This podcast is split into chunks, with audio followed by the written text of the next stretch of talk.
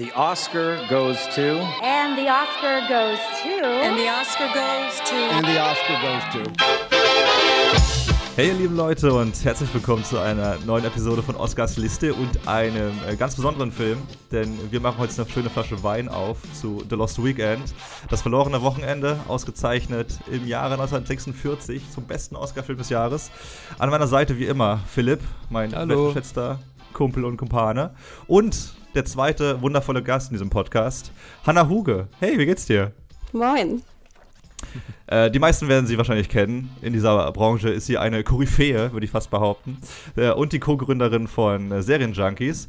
Äh, da darf sie gleich nochmal erklären oder erzählen, wie das genau dazu gekommen ist. Ist ja jetzt auch schon ein paar Jährchen her, dass sie damit äh, eine richtig coole Seite gegründet hat. Und sie ist mittlerweile auch ein äh, etabliertes Ensemble-Mitglied bei Seriös, das Serienquartett das bei ARD One läuft. Äh, Finde ich richtig cool, denn es gab bei der ersten Staffel eine leicht andere Zusammensetzung und die fand ich ein bisschen zu, ich fand die alle cool, die Leute, aber ein bisschen zu aufgesetzt und deswegen äh, darf Hannah jetzt mal kurz erzählen, wie viel Spaß es macht, in der zweiten Staffel dabei zu sein. Oh, also erstmal eine Koryphäe. Ich glaube, so wurde ich noch nie irgendwie äh, eingeführt in äh, so ein Gespräch. Gott, ich finde ja meist immer die Einleitung schöner als das, was ich nachher sagen kann. Ähm, ja, vielen, vielen lieben Dank für die Einladung. Danke, dass ich hier sein darf. Und ähm, ich glaube, wenn, wenn die Folge hier jetzt ausgestrahlt wird, dann wird auch unsere letzte, also unsere jetzt letzte Oktoberfolge äh, gerade gesendet werden sein. Sie läuft ja immer am letzten Dienstag des Monats und ist ab 14 Uhr dann auch schon in der Mediathek zu äh, sehen. Und witzigerweise jetzt heute, heute ist ein Montag, wo wir aufnehmen, haben wir gerade die finalen äh, Pressekrams irgendwie bekommen von seriös. Und deswegen mussten wir schon sehr lachen. Ähm, denn wir reden jetzt in der aktuellen Folge sozusagen auch über Devs. Und ich äh, habe diese Serie mitgebracht und wusste nicht genau, ob sie in dem Panel irgendwie ankommt oder nicht. Und es war doch, fand ich, sehr überraschend, was die einzelnen Personen, also Sarah Kuttner, Emily Tomi und Robert Hofmann dazu gesagt haben. Aber ja, vielen Dank. Also schaut gerne mal rein. Es ist halt ein monatliches Format und immer am letzten Dienstag des Monats. Und wir drücken jetzt natürlich die Daumen, dass wir auch die nächsten Folgen produzieren können, denn momentan weiß man ja so gar nichts. Man hat ungefähr eine Planungssicherheit vielleicht von ein, zwei Tagen oder so. Also da drücke ich einfach mal die Daumen, dass es irgendwie wieder klappen sollte. Herzlich willkommen zu Seriös, das Serienquartett. Vier Gastgeber diskutieren vier Serien. Wobei ihr es ja ziemlich smart macht mit, äh, mit Bildschirmen, sodass ihr eigentlich in getrennten Räumen seid, aber mit dem Bildschirm sieht so aus, dass ihr in einem Raum seid. Oder genau, so haben wir es ja im, ich glaube in der Mai-Folge war das, ne? In der ersten, wo wir dabei ja. sein durften, haben wir es gemacht, auch in Berlin. Sonst ist ja die Produktion in Köln, also ganz normal mit Studio und Set und Co. Ja, es wird spannend sein. Ich fand ganz ehrlich gesagt diese, diese Bildschirmfolge, wie wir sie nennen, eigentlich ganz charmant, ehrlich gesagt. Also ähm, ja, aber genau wie du gerade andeutetest, ne? Äh, oder, genau. Schauen wir mal. Muss jeder aber reingucken. Jeder muss sich da eine Meinung zu bilden. Aber eine Frage habe ich dazu noch, weil ich finde es immer so interessant bei Leuten, die ja eigentlich ganz lange hinter der Kamera, beziehungsweise gar nicht bei irgendeiner Kamera arbeiten und eben dann äh, gefragt werden, ob sie äh, davor wollen. War das dich eine easy Entscheidung? Hattest du da Lust drauf? Oder hast du gedacht, okay, crazy, da kriege ich jetzt erstmal guten Muffensausen und mal schauen, wie das so wird? Witzig, dass du das fragst. Ich bin überhaupt kein Kameramensch. Also wir haben ja auch mal die Podcasts von uns damals 2013, 2014 mit Kamera im Set aufgenommen und es war so ein bisschen so ein Running Gag. Heute finde ich es so ein bisschen doof, aber ich war ja auch mit dem Rücken zur Kamera.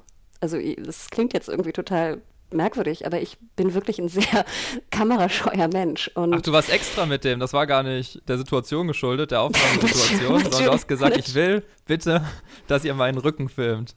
Ja, ich will zumindest nicht, dass ihr mich von vorne filmt. Und dann gab es nicht so, nicht so viele Möglichkeiten. Ähm, aber witzig, dass du das noch kennst. Ja, es war sehr merkwürdig. Nachher war das dann natürlich wie so ein, wie so ein Running Gag. Ich fand es eigentlich auch ganz witzig nachher.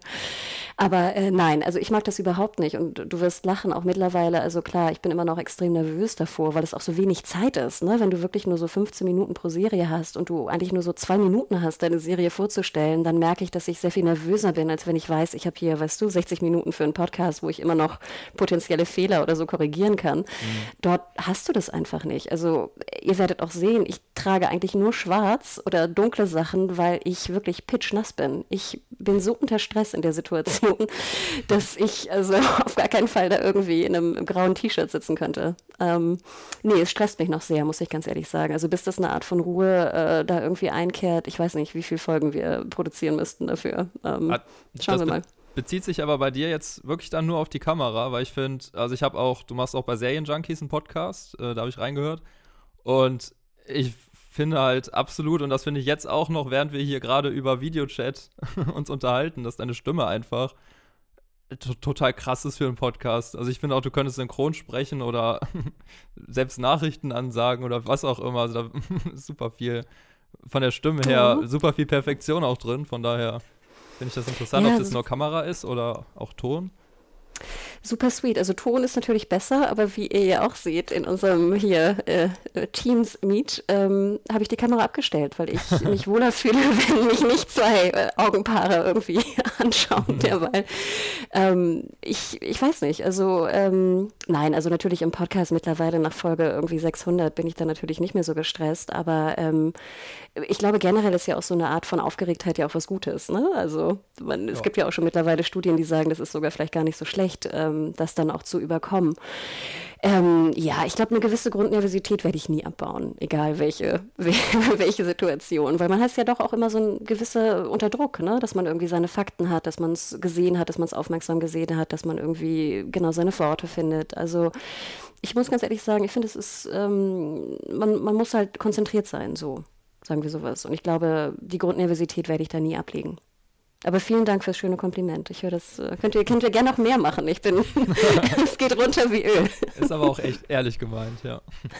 Ich fand's, ich, ich glaube, ich habe dich zum ersten Mal bei den Rocket Beans gehört, als du äh, bei Filmfights mitgemacht hast oder was bei Kino Plus, ich bin nicht ganz sicher.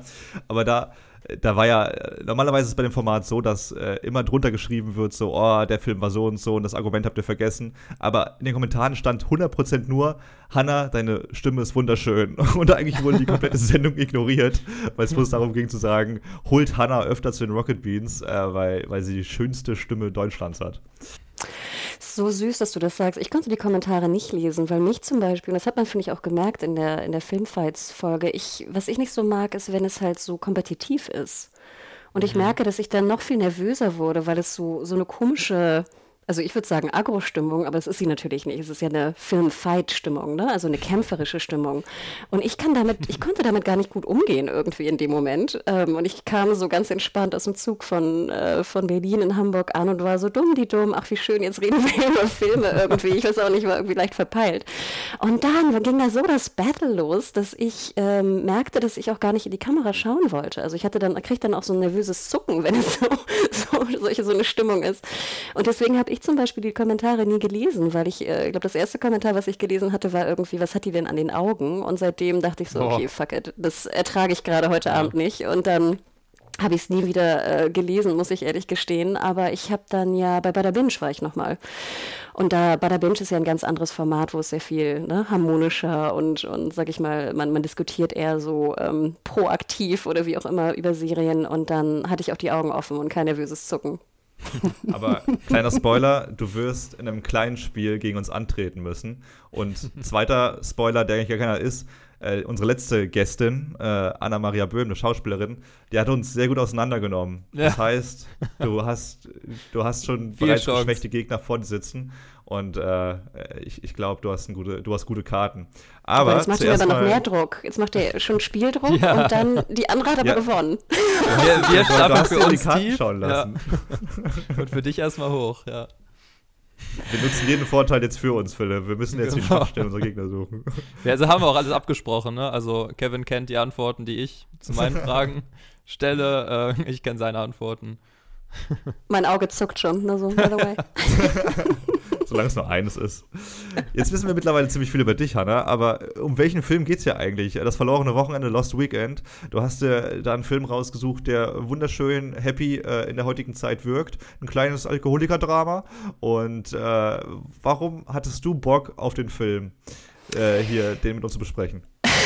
Ja, ist es eine wilde Einleitung, bei seriös äh, macht Sarah Kuttenheimer irgendwelche Witze über, dass ich äh, auch meinen Drink nehme oder so, weil ich glaube, Sarah trinkt keinen Alkohol und gerade bei so einer äh, Veranstaltung wie auch seriös, natürlich geht man irgendwie am Abend vorher, wenn wir alle in Köln sind, irgendwie, irgendwie was essen oder was trinken. Ähm, aber deswegen musste ich sehr lachen, als ich dann auch feststellte, dass The Lost Weekend eigentlich ein Alkoholikerdrama ist, weil das wäre jetzt so gar nicht meine Wahl gewesen. Ähm, ich habe es ehrlich gesagt gewählt, weil das ein Film war, den ich noch nicht kenne.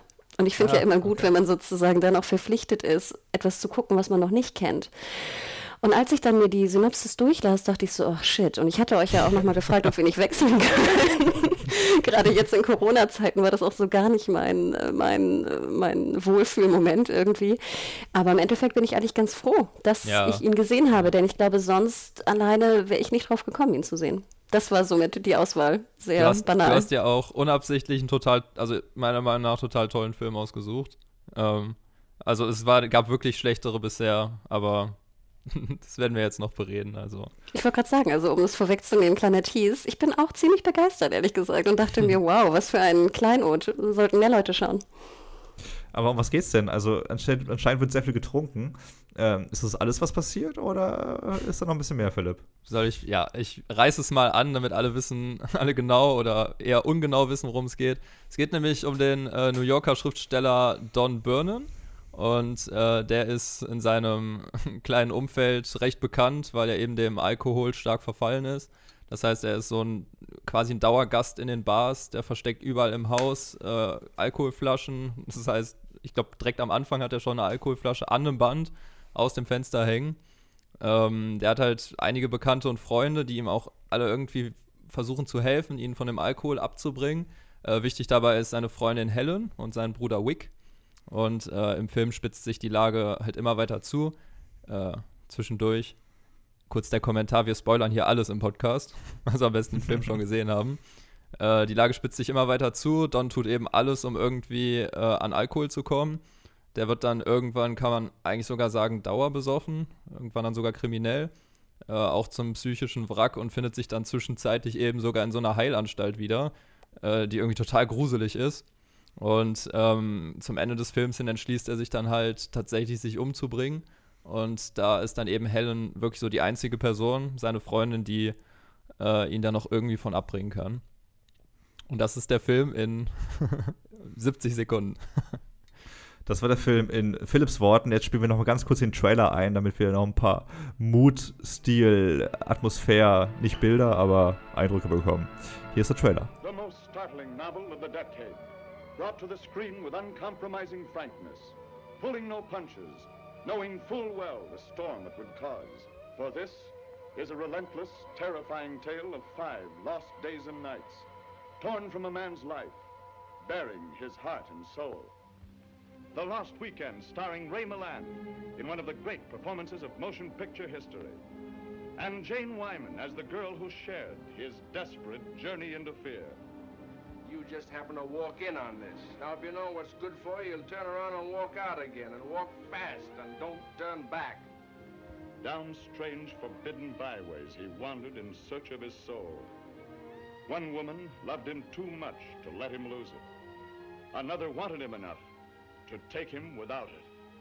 You do like me a little, don't you, honey? Why, Natch, Gloria, Natch. Wer von euch hat Californication gesehen? Nope. Ja, natürlich. Nope. Natürlich, das wollte ich hören Hallo. Sorry. Ich liebe, ich liebe Californication und Hank Moody sowieso äh, eine, kein Vorbild, aber doch eine unfassbar gut gezeichnete Ja, ich hoffe Figur. nicht, Kevin. Ich hoffe nicht Vorbild. Ja, mit seinem Charme. Mit, als ich mit 13 zum ersten Mal Californication gesehen habe, dachte ich mir, boah, so willst du auch mal mit Menschen umgehen können. Nicht mit der Boah, Flasche, aber dann- aber mit Menschen. Aber ich wollte gerade sagen, so, so super sympathisch finde ich ihn jetzt auch nicht. Okay, mein Großer, du und ich. Wir haben sowas noch nie gemacht, aber extreme Zeiten erfordern extreme Maßnahmen. Mein Name ist Hank. Hallo, Hank. Oh, tut mir leid, Schwester, ich wollte nur ein kleines Pläuschchen mit Ihrem Ehemann da oben halten. Kann ich Ihnen vielleicht irgendwie helfen? Nein, nein, nein, ich möchte keinen echten Menschen damit belasten. Das wäre keine Belastung, Hank. Dafür bin ich doch da. Also, folgendes. Ich habe eine Glaubenskrise, so würden Sie das jedenfalls nennen. Oder einfach ausgedrückt, ich kann nicht schreiben. Was ganz schön scheiße ist, weil ich Schriftsteller bin. Und zwar ein professioneller. Ich krieg's irgendwie noch nicht mal gebacken, den einfachsten gottverdammten Satz. Entschuldigung. Tut mir leid, verzeih. Ich hab's verkackt. Bitte. Nochmals Entschuldigung. Normalerweise würde ich sagen, es reichen ein paar Vater Unser oder ein paar Ave Maria. Damit wäre es allerdings nicht getan, schätze ich. Wie wäre es, wenn ich ihn einblase? Ja, aber er wollte, er wollte immer das Beste für seine Ja, ja, das haben alle gesagt. aber ich musste. Also schau es nochmal nicht mit 13 an. Ich glaube, da musst du vielleicht auch ein bisschen anders denken.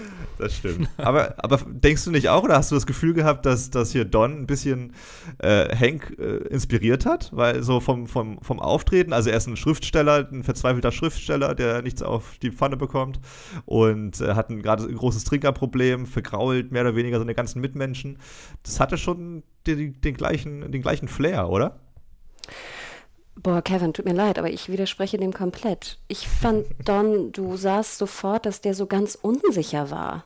Und ich fand, das wird ja auch sehr speziell in der einen Szene mit den Eltern von, von Helen deutlich. Ähm, kommen wir vielleicht später noch zu, zu der Szene.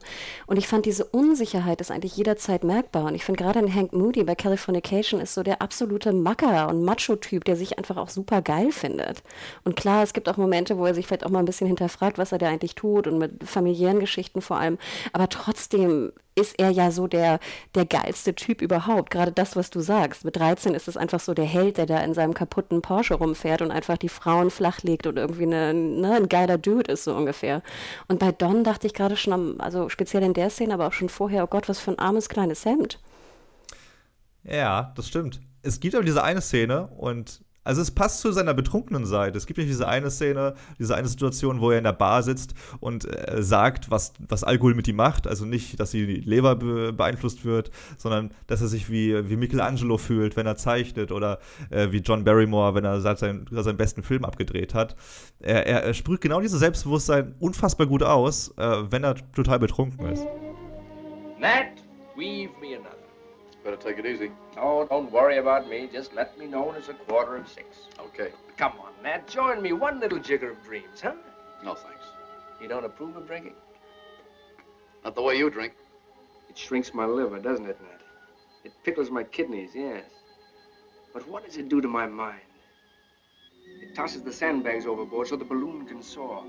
Suddenly I'm above the ordinary. I'm competent, supremely competent. I'm walking a tightrope over Niagara Falls. I'm one of the great ones. I'm Michelangelo molding the beard of Moses. I'm Van Gogh painting pure sunlight. I'm Horowitz playing the Emperor Concerto. I'm John Barrymore before the movies got him by the throat. I'm Jesse James and his two brothers, all three of them. I'm W. Shakespeare. And out there, it's not Third Avenue any longer, it's the Nile, Nat. The Nile, and down it moves the barge of Cleopatra. Kimmy. Purple the sails, and soul perfumed that the winds were lovesick with them. The oars were silver, which to the tune of flutes kept stroke. Hm, Ich habe es irgendwie nicht gesehen. Also ich habe da wirklich eher Mitleid gespürt, ehrlich gesagt. Ähm, Ja. Und das hatte ich jetzt bei einem Hank Moody nicht. Vielleicht aber auch bei. David Duchovny Duchovny einfach auch so ein geiler Held ist. Ich weiß es nicht. Aber interessant, vielleicht müsste ich auch Californication nochmal gucken. Ja, ich wollte gerade sagen, Zwischenfrage von jemandem, der Californication nicht gesehen hat. Äh, Hank Moody. Ich habe den mal bei Google Bilder gesucht und der sieht sehr, sehr, sehr selbstbewusst aus. Ist das denn ein Typ, der sich eher dafür feiert, dass er trinkt, oder ist das ein Typ, der schon um sein Laster weiß und irgendwie auch damit kämpft? Weil das ist ja eben Don in dem Film, ja. Also wie gesagt, ich habe ihn so gelesen damals, aber das ist ja schon ein bisschen her, dass er sich halt einfach super geil findet und kaum Selbstzweifel hat. Und natürlich gibt es Momente, wie gesagt, mit der Familie und seiner Tochter vor allem, wo er doch anfängt auch zu zweifeln. Aber im Gro ist er ein absoluter Chaka-Chaka, ich bin so geil Typ, weißt du, der so Schwanz voraus irgendwie aus seinem Porsche aussteigt. Ja, weil man muss ja sagen, dass Don tatsächlich, wenn ich das richtig im Kopf habe, zu keiner Sekunde des Films sagt, dass er es geil findet, Alkohol zu trinken, sondern er erklärt sich eigentlich die ganze Zeit. Er berichtigt andere, die versuchen ihm zu helfen, weil die irgendwie nicht zu ihm durchdringen können. Aber er sagt jetzt nie, es ist halt toll, so einen Schluck Alkohol zu haben, sondern er sagt halt immer, wenn ich keine Flasche habe, dann drehe ich eben durch. Von daher würde ich auch eher sagen, dass er eher diese gebrochene Figur ist. Äh, was übrigens auch, ähm, falls wir später noch zu kommen, wir haben hier so Film-Noir-Elemente äh, in, in, dem Film und das passt eben auch, eine gebrochene Hauptfigur ist eben so ein typisches Element aus dem Filmgenre oder dem Filmstil oder wie auch immer, Film Noir. Ähm, und ich weiß nicht, ob hier so ein Hank Moody äh, da auch zu zählen würde. ich habe die ganze Zeit das Bild von dem, wie er da cool irgendwie auf so einem Sofa mit einem Glas Whisky oder ähnlichem sitzt. Mhm. Das ist schon noch ein bisschen anders, würde ich auch sagen. Aber ich glaube, Kevin, du hast auch ein bisschen recht, dass es so, so diese, dass Californication vielleicht angelehnt ist an diese Art von gebrochenen Menschen aus der Ära, weißt du? Er, er, wirkt ja auch so ein bisschen wie aus der Zeit gesetzt. Aber dann würde ich es eher so ein bisschen reintun, vielleicht weniger genau in diese ganz äh, gebrochenen Charaktere, sondern eher so in diese coolen Macho-Typen, die es ja auch gab damals in Hollywood. Ja, weißt du? Du hast, voll, du hast voll recht. Eigentlich das ist das Dumme, du merkst es ja an meiner Aussage, als ich 13 mit 13 Californication gesehen habe, fand ich Hank Moody total cool. Und irgendwie habe ich das völlig übersehen, dass er ein krasses Alkoholproblem hat und auch nicht der netteste ist, wenn er irgendwie äh, seinen Ego-Trip hat. Aber das macht ja The Lost Weekend eben nicht. Also da, da siehst du ja von Anfang an, dass er ultra fertig ist, dass er, dass er, dass er jeden Menschen vergrault aufs Übelste und man eigentlich aus dem Film rausgeht und alles möchte, aber keinen Drink zu sich nehmen. Hm. Boah, ja, also ich finde auch, je mehr sein Bart wächst, umso mehr äh, denke ich, oh Gott, Alkohol, wie, wie schlimm ist das eigentlich? Ähm, ich muss auch ganz ehrlich sagen, ich fing dann auch erst drüber nachzudenken, wie wenig Filme es eigentlich wirklich gibt, wo Alkohol so dargestellt wird. Also der einzige, der mir jetzt einfiel, war so Leaving Las Vegas damals falls ihr euch noch daran erinnert. Ja, total. Das war, sage ich mal, so diese ne, Tour de Force, wo jemand einfach wirklich die ganze Zeit trinkt und sich selber irgendwie umbringen will, wo es jetzt aber weniger um diese auch kriminellen Geschichten geht, die, die Don jetzt hier ja auch im Film begeht. Aber dann dachte ich auch so eigentlich, wie krass, das ist so eine weit verbreitete Droge, die wir irgendwie sehr oft anwenden. Und es gibt eigentlich sage ich mal so, im, im, im kritischen Sinne gibt es eigentlich wenig Filme, soweit mir bekannt ist. Hm. Und vor allen Dingen dann ist es ein Film von 1945, wo ja echt noch eine Zeit war, wo ähm, Alkohol und Rauchen eben auch zum guten Ton gehört hat. Und andererseits 1945 war natürlich auch Ende des Krieges. Und um es mal so makaber zu sagen, wenn, also wann, wenn nicht in der Zeit, hätte man es eben rechtfertigen können, zum Alkohol zu greifen. Und da finde ich, hatte der Film, hm. klar hatte der insgesamt eine wichtige Stellung, aber vor allen Dingen in diesem Jahr, ähm, dass er ist eben thematisiert, dass eine so eine Präzedenzsituation dazu führen kann, dass man bei immer kleineren Problemen später Alkohol trinkt, bis es eben zum Alltag wird, ähm, ist da schon wirklich ein starkes Stück, dass man das gerade gerade dann wirklich äh, zum Thema bringt. Und für uns ja auch einer der äh, ersten Oscar-Filme, der wirklich mal, da hatten wir letzte Folge drüber gesprochen, mal ein anderes Thema anpackt als, ich sage es einfach mal, Broad Broadway oder Krieg, aber der gleichzeitig viel intensiver sich anfühlt als fast jeder Kriegsfilm, den wir äh, bisher in dem Podcast geguckt haben. Ähm, das ist echt ein starkes Stück so. Deshalb wow. muss ich auch direkt mal eine Lanze brechen für Paramount, die den Film gemacht haben. Die haben, also du musst ja auch einfach mal diesen Film rausbringen dann. Und das, das mit einer Branche im Rücken, die das ja auf jeden Fall nicht möchte. Also ich meine, die Prohibition ist schon ein bisschen länger her gewesen davor. Und äh, ihnen wurde sogar, wurde sogar 5 Millionen Dollar geboten von, äh, von der Alkoholindustrie, damit sie den Film nicht äh, raushauen. Paramount hat das abgelehnt, aber Billy Wilder, der Regisseur, hat tatsächlich zugegeben, hätten sie ihm das Geld persönlich angeboten, hätte er überlegt, ob er es annimmt. So geil. Jeder hat seinen Preis. Aber witzig, du sagst gerade, dass die Prohibition schon so lange her ist. Ich habe nochmal nachgeschaut, bis wie lang sie eigentlich ging. Wisst ihr es aus dem Kopf? Tatsächlich nicht. Ne? Absolut nein. Bis 33. Und dann dachte What? ich mir, so lange ist das ja gar nicht. Und wir müssen hm. überlegen, also auch für die Leute, die es da draußen nicht wissen, die, die Prohibition in den USA war ja kein Alkohol. Also Zero Alkohol.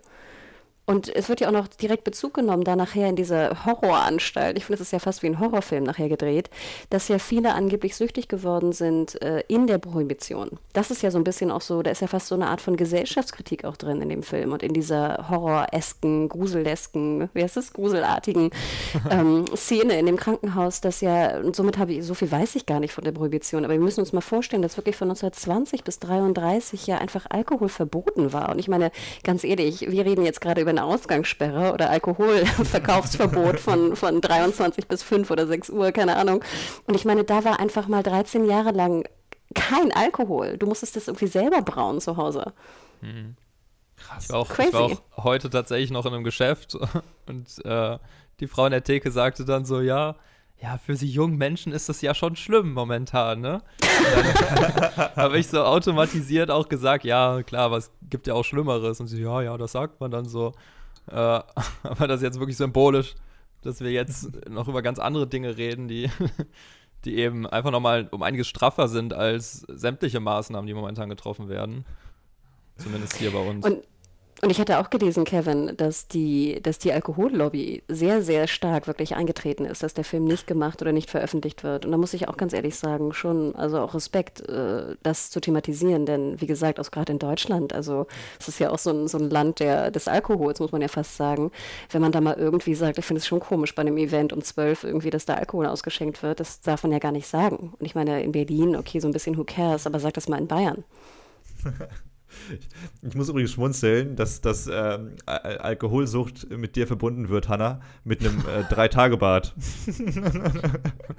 als du gerade erwähnt hattest, dass äh, als Don plötzlich so ein Bad hatte, also da habe ich gesehen, wie schlimm Alkohol wirklich sein kann. Achso, nee, so meinte ich das nicht. Sorry, ich finde es auch so schön, dass, ich meine, es geht ja wirklich um ein Wochenende, ne? Das finde ich ja ganz schön. Also auch als Erzählstruktur, als, als Plotting-Device. Mhm. Und ich weiß ja nicht, äh, jetzt, ich habe nicht wie ihr die ganzen Filme so aus den, aus den 40ern oder 30ern da auch gesehen. Aber ich finde es so toll, dass sie selbst, denkt immer dran, wie schwierig muss das sein, beim Dreh auch auf den hm. Bartwuchs zu achten. Hm. Und wo hast du das wirklich, wo du ein Wochenende hast? Also irgendwie, weiß nicht, wie lange ist die Zeit hier? Drei Tage oder so, mit den Rückblicken noch natürlich dazu. Aber dass der Bartwuchs, der sieht doch ziemlich echt aus. Ich glaube nicht, dass es das irgendwie hm. range, rangeklatscht ist. Ist dann immer die Frage, ob die beim Casting sagen, ja, wir haben hier den Studiostar, den würden wir eigentlich gern verwenden. Aber der Bartwuchs ist da nicht so gut. Überlegt noch mal, ob wir vielleicht einen anderen finden. Ja, ihr beide könntet das ja auch machen. Ihr habt ja auch beide gut Bart darum rumhängen. Bei mir dauert aber, aber leider. Bei, bei, welchem Film war das? War das nicht bei Game of Thrones oder so, wo dann äh, hier Peter Dinklage äh, seinen Bart tragen musste, beziehungsweise die Szenen mit dem Bart wurden zuerst gedreht und dann wurde er abrasiert und dann wurden die anderen Szenen gedreht? Ich bin mir gerade nicht sicher, aber bei irgendeinem Film oder irgendeiner Serie war das so. Ich weiß nur noch Henry Cavill und sein, sein Schnurri. Ja, Daran erinnere ich mich noch. Aber ja, haut mal raus. Es, es gibt für mich eine Szene, die sich wirklich um mein Herz gespielt hat. Welche ist das bei euch? Nochmal, die sich um dein Herz gespielt hat? Ja. Also erstmal, ich würde gerne noch etwas sagen, bevor ich auf meine Lieblingsszene zu sprechen komme, was du eingangs schon erwähnt hattest. Und da muss ich sagen, das hat mir wirklich die Schuhe ausgezogen. Allein die erste Szene, der erste Kamerashot, wo wir äh, New York sehen und die Kamera auf dieses Fenster äh, zuschwenkt, wo du schon sagtest, dass die Flasche da so raushängt, ne? sehr auffällig. Mhm. What the fuck? Also wie geil ist bitte dieser Shot? Ne, es ist ja wirklich ein, ich weiß nicht, es, es, wir reden ja über, über die Zeit vor Steadycams und ich schätze mal, das war ja auch eine Art von, eine Art von Kran, muss das ja gewesen sein. Was auch immer sie damals gebaut haben, wirklich. Sie also so eine Drohne, die da einmal an der Skyline entlang fliegt, zu einem Haus hin, ja. Genau, aber halt, wie gesagt, 1945 oder es wäre vielleicht auch 44 gedreht, wann auch immer sie ihn wirklich gedreht haben. Und dieser Schwenk, und gut, es, es muss wohl Sommer sein oder es wirkt auch sehr sommerlich, zumindest New York, zumindest auf jeden Fall nicht im Winter. Und du siehst diesen Schwenk und dann wird noch rangefahren. Wahnsinn! Und die Szene beginnt. Und da ist ja, mhm. soweit ich es sehen konnte, keine, kein Trick drin. Die Szene beginnt von Schwenk in Szene. Hm. Also es das geht quasi in der, durch das Fenster in den Raum und es geht los. Von der Skyline so. zum Fenster in den Raum. Ja. So, und ich meine, normalerweise kennen wir das ja auch, da wird ja irgendwann, ne, wird, ist da ein Schnitt drin, logischerweise, den wir schon gar nicht mehr sehen mit dem Auge. Aber soweit ich es erkennen konnte, war da kein Schnitt drin. Nee. Klar, dann nachher die Szene im Raum ist da eine andere, Logo. Aber da muss ich ganz ehrlich sagen, prinzipiell auch, handwerklich, finde ich, ist der Film super gemacht. Allein auch die Überblendung. Die Überblendungen sind nicht einfach nur Überblendungen, das sind Überblendungen im Schwenk sogar drin. Ne? Mhm. Du hast, die Kamera bewegt sich und dort ist dann die Überblendung gesetzt worden.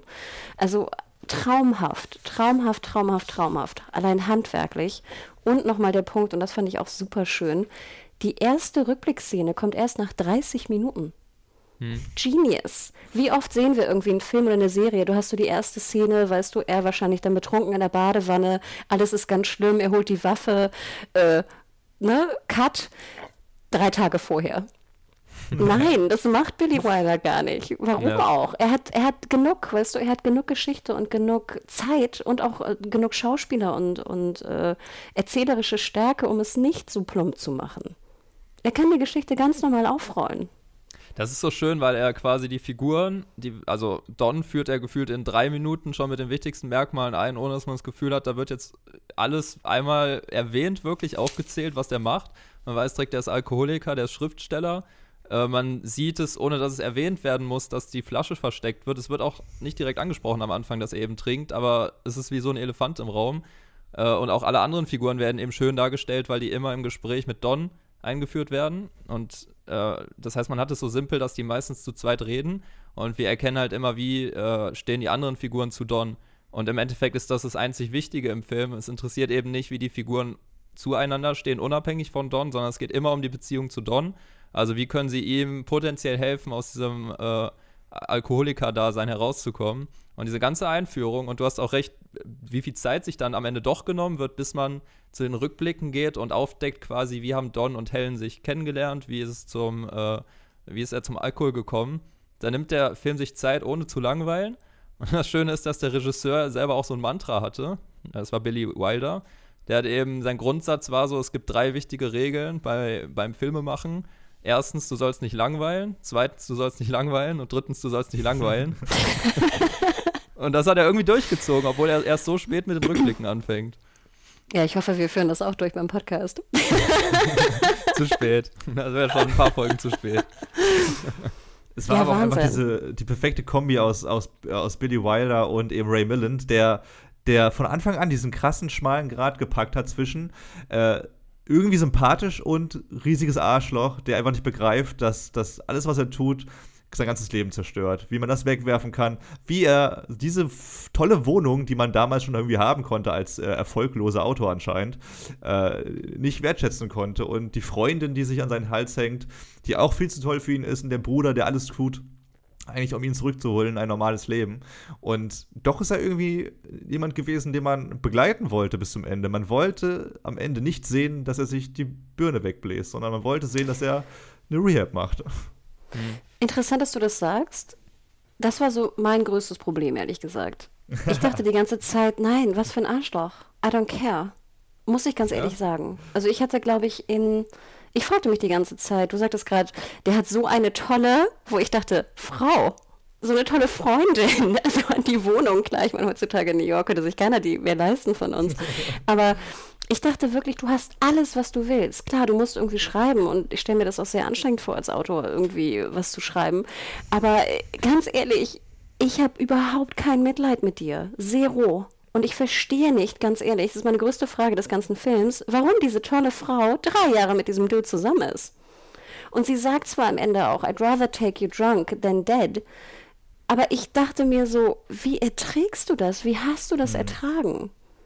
Und ich Das- muss ganz ehrlich sagen, das war so mein größtes Problem, um vielleicht schon mal vorzugreifen, was ich mit dem Film hatte, dass ich zu ihm, auch mit seinem Schauspiel, ich fand, es war manchmal ein bisschen drüber, aber ich glaube, das ist auch so ein bisschen die Zeit gewesen. Ich glaube, hätte man ihn wahrscheinlich damals in der Zeit gesehen, hätte man das nicht gefühlt. Ich, es war mir ein Tick zu, ich hatte zu wenig Zugang zu ihm, also ich hätte gerne noch ein bisschen was Netteres gesehen von ihm, speziell wo sie sich kennenlernen, finde ich, hätte man ihn auch ein bisschen netter zeigen können, damit man versteht, warum die zusammen sind. Weil ganz ehrlich, wenn so ein Arschloch-Dude dir da irgendwie einen Schirm vor die Füße wirft, wirft ich glaube, es hackt. Also sorry, dann würde ich ja auch immer denken, ganz ehrlich, was, was stimmt mit dir nicht, wenn du überhaupt so einen Move machen kannst? Ähm, und ich, also das war so mein großes Problem an dem Film, wo ich dachte, da hätte ich ein bisschen mehr gebraucht. Was jetzt nicht die, die Brillanz des ganzen Films schmälert, aber ich sehe es halt ein bisschen weniger, als du gerade, äh, Kevin, referiert hast, dass das wirklich mein persönlich größtes Problem war, der Zugang zu Don und auch das Schauspiel von ihm. Und ich weiß, er hat auch den Oscar gewonnen als beste Hauptrolle. Mir war es ein Tick von der heutigen Sicht her 2020 ein Tick drüber. Also, Was fandest du, ja, sag du mal erstmal. wa- was fandest du schlimmer, Hannah? Äh, Wie er Helen behandelt hat, seine, seine richtige Freundin, oder Gloria, diese Frau aus der Bar, die sich äh, eigentlich auch in ihn verknallt hat und die er nicht viel besser behandelt hat als Helen? Ja, super schlimm natürlich. Aber bei Gloria dachte ich, ne, who cares? Also die sind ja nicht zusammen, weißt du? Also Gloria ist einfach eine, weißt du, eine Lady, die auch ein bisschen, man weiß ja auch nicht so genau, was das eigentlich für eine Lady ist. Ich würde mal schätzen, es ist ja auch eher so eine Art Irgendwo leichtes stand, irgendwo Mädchen. stand Prostituierte, ja. Ich wollte gerade sagen, also damals hätte man gesagt, leichtes Mädchen. Ich fand die Rolle derbe cool und ich fand sie auch derbe cool. Und ich liebte auch diese, sie spricht ja auch derbe modern. Sie sagt ja auch immer so, don't be ridiculous. Ne, wo ich dachte, oh Gott, das könntest du jetzt 2020 in Kalifornien irgendwie sagen. ähm, aber ganz ehrlich, da denke ich immer so, ja, scheiße, wer sie behandelt, aber ganz ehrlich, du bist drei Jahre mit Helen zusammen, das ist irgendwie ein anderer Schnack. Hm. Also ich muss sagen, diese Problematik auch, dass wir im Endeffekt wieder, wieder eine Frauenfigur haben, die einfach nur dafür da ist, dass sie eben, dass sie eben seine gute Seele, sein guter Part ist, dass wir hier nicht eine Barkeeperin haben, das kennen wir jetzt tatsächlich seit den, also eigentlich seit fast allen Filmen. Die, also man merkt einfach, wie schwer die sich früher damit getan haben, wirklich mal ernstzunehmende Frauenrollen auch in den Film, Film einzusetzen. Und das haben wir hier halt wieder. Äh, und das, ich, ich finde, das ergibt im Endeffekt genau das, was du sagst, dass er im Endeffekt macht, was er mit ihr will, äh, aber sie wird eh immer zu ihm halten. Also er kann ja wirklich alles mit ihr machen und sie wird trotzdem immer zu ihm halten. Er geht ihr ja im Endeffekt auch fremd. Äh, das ist aber gar kein Thema im Film. Das wird gar nicht thematisiert, ist gar nicht wichtig. Und trotzdem muss ich sagen, ich fand auch, er hat sehr groß gespielt. Also der Darsteller von Don ähm, hat sehr groß gespielt. Äh, mich hat es am Anfang ein bisschen gestört, weil er wird eben als sehr intrigant und sehr intelligent dargestellt. Also er findet immer wieder einen Weg, an Alkohol zu kommen. Ähm, aber gleichzeitig ist seine Gestik so auffällig, dass man die ganze Zeit denkt, Leute, wenn der euch anlügt, dann sieht man das doch an der Gestik. Ich habe mich aber sehr daran gewöhnt und weil ich tatsächlich die anderen Figuren sehr sympathisch fand, hat es mich am Ende nicht gestört, dass er nicht extrem sympathisch war, sondern ich habe das quasi übernommen, die Sicht der anderen Figuren, dass ich einfach nur wollte, dass es ihm wieder besser geht und dem quasi sehr viel verziehen habe von dem, was er gemacht hat. Auch weil es mir schon sehr wehgetan hat, zum Beispiel in der Szene, als er in der Bar äh, versucht hat, ein Portemonnaie zu klauen oder Geld zu klauen und er dann erwischt wurde. Also ich hatte dieses Poetical Justice, dass er quasi auch ähm, die gerechten Strafen dafür bekommt, wie schlimm er sich verhält.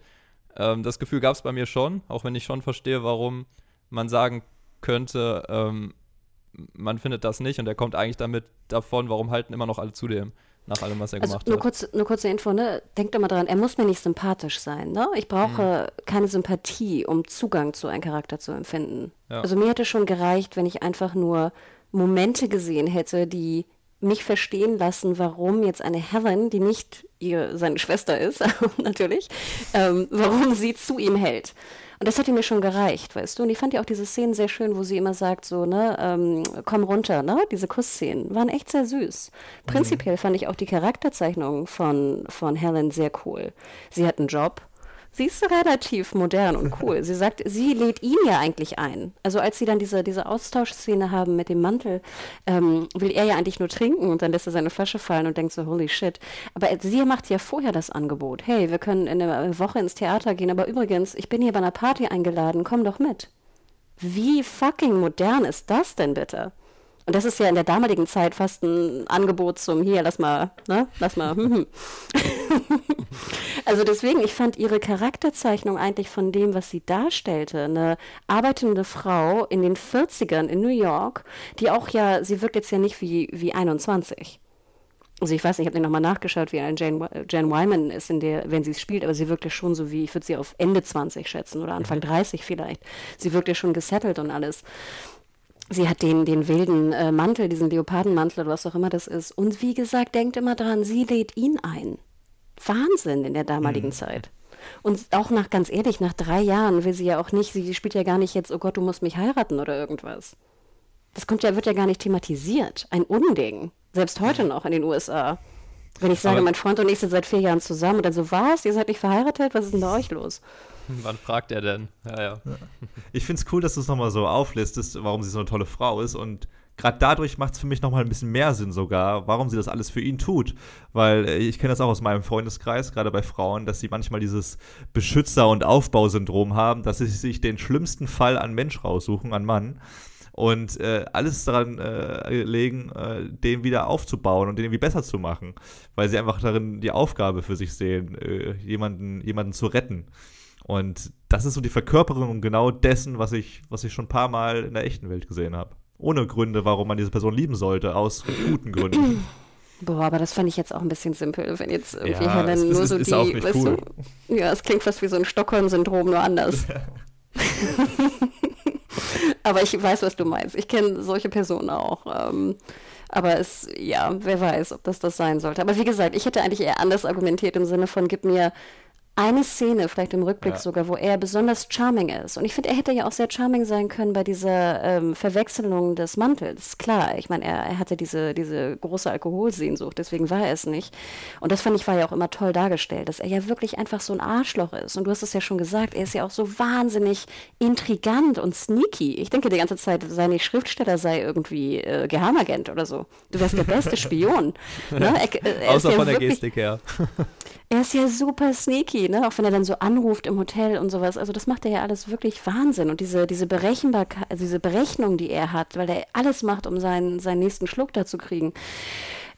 Toll. Aber wie gesagt, also ich hätte es eher so gebaut im Sinne von, gib mir was, wo ich seine guten Seiten sehe, damit ich verstehe, warum eine Helen bei ihm bleibt. Denn dass sein Bruder ihn natürlich retten will, ist ja Logo. Also hoffentlich. Ja, vor allem, dass sie ihn sogar noch länger retten möchte als der Bruder, der irgendwann auch aufgibt dann und sagt, hey, nach sechs Jahren reicht es jetzt auch mal mit helfen, den soll er halt daran verrecken. Ja, und ich fragte mich immer, oh Gott, wenn du wirklich jeden Tag zwei Flaschen Whisky trinkst, oh Gott, oh Gott. Also, dass der nicht vorher schon irgendwie tot ist. Er sah noch sehr gut aus dafür, muss ich sagen, Ja. dass er wirklich alle fünf Minuten einen Shot braucht, sonst kommt er nicht klar. Mhm. Äh, Er Ja. war sich ja anscheinend auch nicht sicher, ob er in dem Film mitspielen soll, weil also es macht ja auch aus heutiger Sicht noch Sinn, sollst du als großer, heute nicht mehr Studiostar, aber eben damals Studiostar in einem Film mitspielen, wo du eben der größte Alkoholiker bist. Ähm, und er hat sich ja dann irgendwie doch dafür entschieden, das zu machen. Das heißt, wenn er am Ende auch noch komplett, kom komplett zerstört aussähe, hat das Studio oder er wahrscheinlich auch irgendwann gesagt, ja komm, Leute, übertreibt's nicht. ist jetzt nur Was eine wurde, denn Annahme. aus, was wurde denn aus ihm später? Also ich muss ganz ehrlich sagen, ich habe, glaube ich, wenig Filme mit ihm gesehen, denn mir war er jetzt nicht so wie die, weißt du, üblichen Verdächtigen aus der Zeit bekannt. Mhm. Muss ich mal Ja. nachgucken. Ich guck mal äh, währenddessen nach. ja, er hatte, das war sein größter Film tatsächlich, danach danach noch einige Filme gemacht, so wie so viele Schauspieler in der Ära dann meistens einen Hit hatten, ähm, aber hat sich dann hat sich dann ein schönes Leben gemacht, mehr oder weniger, und nie wieder diese Größe erreichen können tatsächlich. Aber es Ähm. gibt ja wirklich viele männliche Leads, die da ja wirklich Filme nach Film gemacht haben. Also wenn ich mir irgendwie einen Cary Grant oder Gregory Peck oder wie sie alle hießen anschaue, die haben ja doch wahnsinnig viele Filme rausgeballert. Also er hat Ray schon viele Filme gemacht, aber nicht mehr so große Filme. Also wenn man sich die Liste an Filmen, das ist ja auch nur eine Auswahl anguckt, die er gemacht hat, dann ist man schon bei 1944 drei Filmen, dann 1945 zwei Filmen und dann geht es eigentlich jedes Jahr mit mehreren Filmen weiter. Äh, und trotzdem, das sind jetzt aber Quelle Wikipedia, ne? kurz dazu gesagt, äh, und trotzdem ähm, wird aber in dem ersten Satz halt geschrieben, dass seine Darstellung als Alkoholiker in das verlorene Wochenende äh, eben die Rolle ist, die hervorzuheben ist. Also es ist Oh. jetzt kein Clark Gable oder ähnliches. Genau, aber wir wissen nicht, ob er jetzt sozusagen Repressalien erlitten hat, dadurch, dass er die Hauptrolle übernommen hat. Nee, tatsächlich nicht. Äh, Das, das, was ich fast noch spannender finde, genau das habe ich mir nämlich auch gedacht, ob das der Fall ist, aber es war tatsächlich eher der Autor des Ganzen, also der die Romanvorlage geliefert hat, äh, Charles Jackson, der äh, da mehr oder weniger seine Biografie verfilmen lassen hat, der, der aus, ähm, aus Suchtgründen dieses Buch geschrieben hat und äh, auch mal gemeint hat in einem Interview, dass, äh, dass Ray Milland das perfekt umgesetzt hat für einen Nicht-Alkoholiker. Wild. Aber Aber- der ist, also ich habe es tatsächlich schon mit so einer Erwartung nachgeguckt, auch wenn es wieder morbide ist, aber wie er eben gestorben ist. Und das Mhm. ist sehr schade, weil er ist mit 65 in New York äh, gestorben und zwar hat er Selbstmord begangen. Also der Ähm, Autor, Charles Der Jackson. Autor, ja. Also kann man verwechseln, weil das ja eben auch fast die Story ist, wahrscheinlich unter anderen Umständen.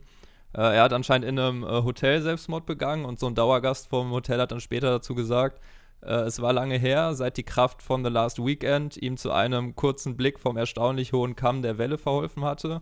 Inzwischen trank er nicht mehr und versuchte geradeaus zu gehen, bis die Linie so schrecklich schmal wurde, dass er es aufgab und in seinem Bett in einem Tabletten, mit einem Tablettenröhrchen neben sich in einen befreienden Dauerschlaf fiel. Er war die Freundlichkeit in Person, außer zu sich selbst. Also es ist irgendwie schon ein tragisches Schicksal, dass er eben Mhm. das erlitt, was er Jahre vorher in eine ähnliche Richtung in einem Roman geschrieben hatte, der ja auch autobiografische Elemente äh, dann eben hatte. Ja, vor allem Dawn ist auch nicht die Freundlichkeit in Person, finde ich. Stimmt. Also jetzt unabhängig Da davon. haben wir den aber Unterschied, ja, ja. Sehr, sehr bitter, bittere Story. Ähm, aber, puh, okay. Be beinahe wäre es tatsächlich sogar noch ein bisschen krasser geworden. In der äh, Romanvorlage geht es nämlich nicht um eine Schreibblockade, sondern um eine homosexuelle Affäre. Also äh, das wäre, ist ein bisschen zu früh wahrscheinlich gewesen für, für die 40er Jahre. Aber das hätte noch ein deutlich derberer Film sein können, äh, was, was, was die Themen anging. Ja, das habe ich auch gelesen. Und da wurde auch Bezug genommen zu der Szene, die mich auch ein bisschen verwundert hat, nachher in der Irrenanstalt, äh, sorry, in der Alkoholentzugsgefängnis, was auch immer das ist. Da haben wir, lernen wir ja auch diesen Pfleger kennen. Und der ist ja eindeutig sozusagen homosexuell ähm, mhm. ne, dargestellt, muss man ja fast schon sagen. Und ich hatte dann später auch gelesen, dass sozusagen Wilders extra darauf hat ankommen lassen, um nochmal Bezug zu nehmen auf die Romanvorlage. Wie habt ihr das ah. gesehen? Habt ihr das irgendwie interpretiert oder versucht zu, zu, zu, sich zu erklären? Oder wie, diese ganze Szene fand ich auch, war sehr merkwürdig. Also wie habt ihr die gelesen einfach? Äh, sehr guter Punkt. Ich, ich denke gerade erst intensiver drüber nach, als du es erwähnst tatsächlich, weil wir jetzt schon so geprägt sind durch die Oscar-Filme, beziehungsweise ich, dass ich, dass ich das noch nicht ganz sehen kann, dass man so viel Mut beweist.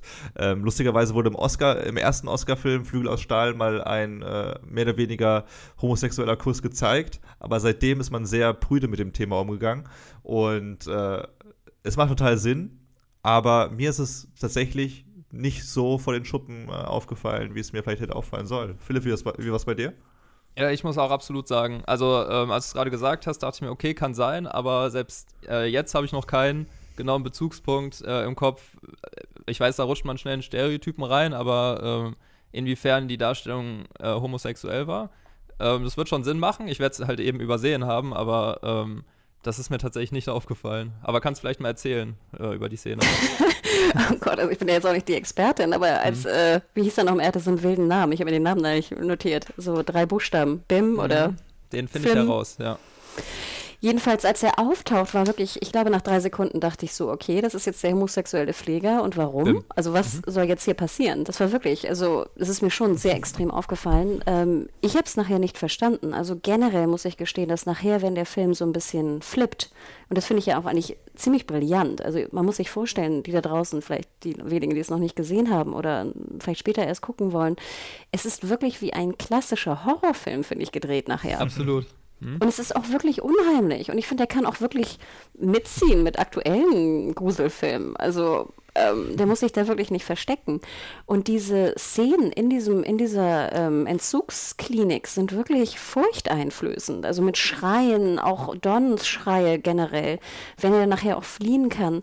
Aber zurück zu, zu dem Pfleger. Also ein Pfleger taucht dann auf, der auch sehr... Ähm, ich, ich habe es gar nicht verstanden. Der ist sehr fatalistisch, würde ich den Pfleger fast nennen. Also äh, er gleich, sagt gleich allen, die da rein eingeliefert werden, so ja, ihr werdet sowieso alle wiederkommen. Und sagt auch Don so ja, und übrigens hier, du, ne, wie heißt du? Wir werden jetzt deinen Verwandten Bescheid geben und übrigens in der Woche wirst du wieder hier sein. Und der Dude da vorne ist schon seit, seit der Prohibition, ne? Seit, mhm. weiß nicht, 15 mhm. Jahren ist er schon hier und der ist schon seit 20 Jahren hier. Und es gibt eigentlich kein Entkommen. Du bist ein, ein Betrunkener und du wirst immer einer bleiben. Also das sagt er jetzt nicht im O-Ton, aber das ist, finde ich, so das, was er eigentlich in der Quintessenz irgendwie von sich ja. gibt. Ähm, äh, so, und ich, ich, ich, ich wusste nachher nicht genau, was diese Szene mir sagen sollte. Also soll das vielleicht so ein bisschen auch die Institutionenkritik sein? Also generell dass die Institutionen nichts dagegen tun, um, wir wissen ja, in den USA sind ja, gibt es ja wenig auch für mentale Krankheiten oder so, dass ja wenig Dienste auch bestehen, ähm, um Hilfe zu bekommen. Oder Drogensüchtige, oder wir haben es jetzt ja auch zuletzt gesehen mit, mit, mit Pillensüchtigen oder ähnliches. Es ist ja generell so eine Art von Abneigung. Wenn du süchtig bist, dann bist du irgendwie kriminell. Es gibt ja wenig im Sinne von, wir helfen Menschen. Das ist eine Krankheit und also müssen wir sie gesund machen. Diesen Ansatz gibt es ja wenig in den USA. Ob das jetzt irgendwie in den 40ern so war, I don't know, aber das ist zumindest heute so. Und ich kann es mir vorstellen, dass es früher auch so war. Und deswegen fragte ich mich, ist das eine Art von Kritik an dieser Art von Strategie von den Behörden? Und eine andere Erklärung habe ich dazu nicht. Ich hatte gehofft, dass ihr was habt. Ja, ich wollte nur sagen, ich äh, finde allgemein, dass ich habe mich die ganze Zeit mit der Frage beschäftigt, wagt der Film es eine Aussage zu machen, wie man mit jemandem umgehen sollte, der äh, halt ein Problem mit Alkohol hat. Und ich habe gefühlt auch die ganze Zeit Kritik daran gesehen, halt auch wie er den Barkeepern die ganze Zeit erklärt hat, dass die es irgendwie nicht kapieren, was Alkoholismus ist. Ähm, auch, dass man Passanten hat sprechen hören, immer wieder, die dann so sagen, ja, der trinkt ja ein bisschen viel, aber es ist schon ein toller Mann, die quasi mhm. im öffentlichen Raum das gar nicht wagen, als Problem sehen zu können, dass er eben mehr trinkt, äh, Alkohol als Pro Problem sehen zu können. Da, da, würde es natürlich jetzt passen, dass man auch ähm, eben so einer Alkoholheilanstalt, ich weiß auch gar nicht, wie man das genau bezeichnen soll, äh, dass man eben auch da sagt, ja, guck mal, und die haben auch ihre Methoden, es klappt aber nicht. Hm, ich hatte das jetzt auch noch viel flacher gelesen, dass es einfach so auch als Warnung zu verstehen ist. Guck mal, wenn du zu viel trinkst, dann kommst du irgendwann in so eine Art Horrorgefängnis. Ähm, da werden wahrscheinlich noch tiefgehendere Gedanken bei gewesen sein, aber äh, ich hatte es tatsächlich einfach so einfach als, es wird alles schlimmer, es geht immer mehr in Richtung Horror. Ähm, wir haben ja danach auch noch eine Szene, wo er ähm, halluziniert, dass eine Fledermaus sich, glaube ich, auf so eine Maus stürzt, die auch komplett wie in einem Horrorfilm ist äh, dann aber auch nicht mehr in der Anstalt. Also für mich war einfach der Ton immer zunehmend dunkler. Äh, und da hat eben diese Irrenanstalt als auch so ein typisches Horrorelement für mich irgendwie reingepasst. Aber Kevin, was wolltest du dazu sagen? Äh, das ist, glaube ich, der Punkt, dass es äh, dass gezeigt wurde, dass es gar keine Behandlung gibt. Äh, es wurde ihm immer gesagt, hör auf, du musst dein Leben ändern, aber es wurde nie eine, einen Lösungsvorschlag gegeben. Es wurde immer gedacht, okay, wenn du Alkoholiker bist, ist die Lösung, dass du einfach aufhörst zu trinken. Und ich kenne auch jemanden, der, der alkoholsüchtig war und das ist so ein krasser Kampf wie bei jeder Sucht, den du meistens alleine gar nicht bewältigt bekommst. Und wenn Behörden äh, da erst recht sagen, ja, wenn du wieder draußen bist, dann wird das nichts, aber in, im gleichen Atemzug auch nicht die Hand reichen, um da äh, an einem realistischen Ergebnis zu arbeiten, dann ist das ein Teufelskreis, äh, wie er selber ganz schön äh, am Bartresen sagt, den man nicht durchbrechen kann. Und ich, ich weiß nicht, wie es damals aussah, ich habe da nicht gelebt, äh, aber es scheint ja eben so gewesen zu sein, dass man auch als der Film rausgekommen ist, war es ja so, dass, dass sich viele, dass, ich, dass viele das gar nicht verstanden haben. Das erste Mal, dass der Film vorgeführt wurde bei der Premiere, bei der Vorpremiere, haben alle gelacht und äh, fanden das eher amüsant und konnten am Ende nicht verstehen, warum Alkohol ein Problem ist. Und das war wohl noch eine Zeit, gerade nach der Prohibition, wo man das einfach auch nicht sehen wollte. Das waren wenige Menschen wie Billy Wilder und der Paramount-Boss, die das durchgeboxt haben. Aber so wie wir das heute verstehen, haben das, glaube ich, die Leute größtenteils gar nicht gesehen. Ich hatte das auch gelesen, was du gerade sagtest, Kevin. Und ich habe dann auch gelesen, dass sie nachher den Score vor allem verändert haben. Und ich meine, der Score ist ja auch sehr hm. in your face, muss man ganz ehrlich sagen. Am Anfang hat er mich auch extrem genervt. Nachher gewöhnte ich mich da irgendwie mehr dran. Und das ist ja auch fast so ein bisschen ja, ich weiß nicht, ob man das sagt bei Scores, aber es ist ja fast schon so ikonografisch geworden, dass so eine Art von Musik ja auch fast schon verbunden wird mit so Alkoholsüchtigen. Ja. Und das finde ich schon erstaunlich. Und das hatte ich nämlich auch gelesen, dass sie nachher, als dann der Score geändert wurde und so ein bisschen düsterer und fast so ein bisschen mystischer auch gemacht wurde, dass dann die Leute ihn sehr viel ernster und kritischer aufgenommen haben, als mit dem ersten Score, den sie draufgelegt haben, wo sie irgendwie dann gelacht haben. Aber ich glaube jetzt, also ich glaube, zum Lachen ist einem wirklich nicht zumute, wenn man ihn sieht. Nee, gar nicht. Aber äh, äh, kleiner, kleiner Bruch, vielleicht haben wir was zum Lachen jetzt mal wieder, wenn wir gegen dich antreten, Hanna. Und äh, beim Spiel einmal mehr extrem ablosen. Oder auch nicht. Äh, hast du Lust? Habt ihr beide Lust, ein kleines Frage, Fragespielchen, Quizspielchen hier zu bestreiten? Ja. ja, doch. Hanna bleibt ruhig. Ihr, ihr kennt meine Antwort. Ich Pass auf. Ich übe zweimal doll blinzeln mit meinem Auge. wir machen das so hier, wir, damit wir uns stärker fühlen, treten wir immer zusammen gegen dich an. Aber wir machen es so, dass, äh, dass ich dir zuerst fünf Fragen so. stellen werde, beziehungsweise dir und Philipp, wo ihr gegeneinander antreten müsst. Und dann wird das äh, gleiche Spiel nochmal von Philipps Seite aus stattfinden und dann trete ich gegen dich an. Aber es ist auch kein Antreten, es ist einfach ein gemeinschaftliches Raten. Das können wir auch so und formulieren. Ich glaube, ist es, ist es nicht so, dass ich letztes Mal keinen einzigen Punkt gemacht habe? so. Ja, irgendwie Warten wir mal ab. Schauen wir mal. Das ist ja auch kann, ich, kann ich noch meinen Laptop holen? ja, kannst du ruhig ja, fünf Sekunden Zeit zum Antworten. Ladies and Gentlemen, let's start the quiz. Bereit? Dann geht es los mit Frage Nummer 1. Äh, wo hat Don, und damit meine ich nicht die Flasche, die außerhalb des Fensters hing, wo hat Don in seiner Wohnung eine Flasche Rum versteckt? Ach so, ich ja, weiß, na wo, gut. Wissen ich wir, glaube ich, beide, ne? Also, ja, das Ding, was, das Ding, was bei dir gerade immer im Bild flackert. ja, oh, und kurz, ganz kurz, ich muss kurz dazu sagen, es gibt eine Szene, die ist genial im Film. Er hat eine Flasche versteckt im Lampenschirm an der Decke und er weiß einfach nicht mehr, wo das ist, sucht wie verrückt. Und der Regisseur war eigentlich so ein Drehbuchfanatiker und hat halt immer gesagt, man soll mit der Kamera jetzt nicht zu viel spielen, ähm, weil die Kamera soll quasi eher vergessen werden, als dass sie einen irgendwie ähm, besticht durch ihre tollen Kameraperspektiven.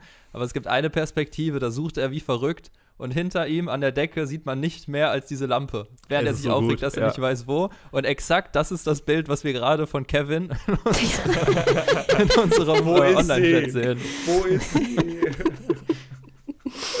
Ich muss aber Okay, auch sagen, ich ja. weiß nicht, ob euch das auch aufgefallen ist. Ich war echt ich war verwundert, dass der Schauspieler auch immer mit diesem wackeligen Stuhl auf diesen wackeligen Steh, der Tisch immer drauf äh, Ey, kletterte ja. und die Flasche da rausholte, wo ich immer dachte, holy fuck, wenn der umfällt, dann fällt der auf die Couch und es hat irgendwie eine Gehirnerschütterung. Und da dachte ich mir auch so, okay, das waren irgendwie die 40er, wo dann die Schauspieler irgendwie jedes kleinsten Stunt noch irgendwie selbst gemacht haben. Fand ich echt krass. Und er macht es mehrfach. Man kennt Ich das, wenn man nachts äh, eine Mücke kaputt schlagen muss und dann auch auf so einem wackeligen Schreibtischstuhl steht. Ich dachte mir genau No das way. gleiche in der Szene, aber ich dachte mir, das sind die 40er, da wurden die Möbel noch so stabil gebaut, dass du dir gar keine Sorgen machen musst, weil es war ja der kleinste Tisch der Welt überhaupt. Da gab es Ikea Ja, noch aber- nicht. Aber denkst du Nee. dann nicht auch sozusagen, du mit deinen, deinen Füßen, du könntest ja auch ausrutschen oder der, der, weißt du, das, das Stuhlbein könnte zur Seite rutschen. Das war ja auch so knapp bemessen. Ich glaube, wenn du so betrunken bist, dann merkst du es gar nicht mehr. Also ich glaube, ich würde nicht mal im nüchternen Zustand da drauf klettern. Gerade im nüchternen Zustand nicht. Okay, den Punkt äh, bekommt ihr beide. Also Ja. äh, genau, einfach reinpreschen. Wir haben jetzt hier leider keine Buzzer am Start, aber ihr könnt bestimmt ein lustiges Buzzergeräusch machen und dann, dann haben wir das. Also 1 zu 1 steht, ihr habt es beide äh, natürlich hervorragend gewusst. Nummer 2. Wo hat er die letzten 10 Dollar gefunden, die sein Bruder eigentlich für die Haushälterin versteckt hat? In der Kanne, in der Kaffeekanne oder Teekanne oder Kekskanne. Very Oben im. Deckel.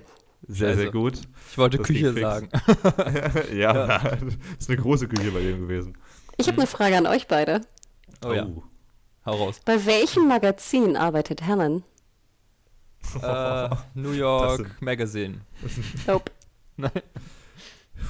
Aber, nee, ich habe echt keine Ahnung. Time Magazine. Oh, krass. Magazine, so, so offensichtlich. Wurde, wurde das gesagt oder gezeigt? Wurde gesagt, mehrfach, zweimal, Ah. glaube ich. kriegt niemand von uns einen Punkt. Keine extra Punkte hier für Hannah. Nummer 3. Wie wollte Don seine beiden Flaschen Rum, die er mit den 10 Dollar gekauft hat, mit auf Äpfel. seinen Wochenendtrip schmuggeln? Äpfel? Ach so. Was? Ach so, ich dachte, durch, durch die Stadt oh, schmuggeln. Im Koffer seines Bruders. Sehr gut. Yes. Fuck. Aber nur eine, ne? Die andere wollte er noch trinken. Ach so, oh. Also Punkt. 2-2. Ich fand diese Szene so toll, wie er da noch seine, weißt du, wie er durch die Straßen läuft und dann so komisch angeguckt wird und dann seine Äpfel, die Äpfel noch da oben drauf packt. Das Ja. fand ich so, so eine In die schöne Tüte, Szene. wo der Alkohol drin ist, ja. ja, und es sah so gut aus. Es war super. Und das, das zum Beispiel, da, nicht, dass ich sage, da hatte ich Zugang zu ihm, aber ich würde behaupten, das habe ich wirklich sehr gut verstanden, was er da tut. Wie er die Äpfel auch liegen lassen Läufst hat auch, dann. läufst du auch mal mit, mit, so einer, mit so einer Packung Äpfel draußen rum, um allen zu zeigen, ja, ich ernähre mich gesund. Nee, ist mir sehr auffällig. Ich, ich bin leider hochgradig allergisch gegen Äpfel. Das wäre zu auffällig. Sorry. Okay. Also, also noch mehr Rum für dich. Mandarinen wahrscheinlich oben drauf. Ja. Es steht 2-2, ein bisschen spannender heute dieses Mal. Äh, Nummer 4. Als Don erklärt, was Alkohol mit ihm macht, vergleicht er sich mit allerhand Persönlichkeiten. Wer von den genannten vier war nicht dabei? Michelangelo, A, B, John Barrymore, C, Van Gogh oder D, Richard Nixon? Van Gogh, nee, Nixon natürlich, ist ja zu spät. Oh, sehr gut. Da hätte ja auch schon längst eingeloggt, aber Ja. das ist noch okay. äh, 3-2 für Hannah. Und jetzt gibt es noch die letzte Abschlussfrage. Noch eine. Welches ist, das ist die fünfte. Äh, welches Instrument so. wurde hier erstmals in einem Film-Soundtrack benutzt, weil ihr gerade so schön darüber Ach. gesprochen habt? Weiß ich nicht mehr, wie das heißt. Ich weiß auch nicht mehr, wie das heißt. Ich. Keine Ahnung. ja, irgend so ein, so ein komisches Geräusch. Für mich klang das so wie so eine komische, weißt du, wie diese Leute, die so auf so einer komischen Säge rummusizieren. Aber das Ja. hatte so ein Fremdwort, was ich auch noch nie vorher gehört hatte und mir nicht merken kann. Ich musste es mir auch, ich habe mir für keine Frage die Antworten aufgeschrieben tatsächlich, aber dafür Oh. schon. Es ist das Theremin.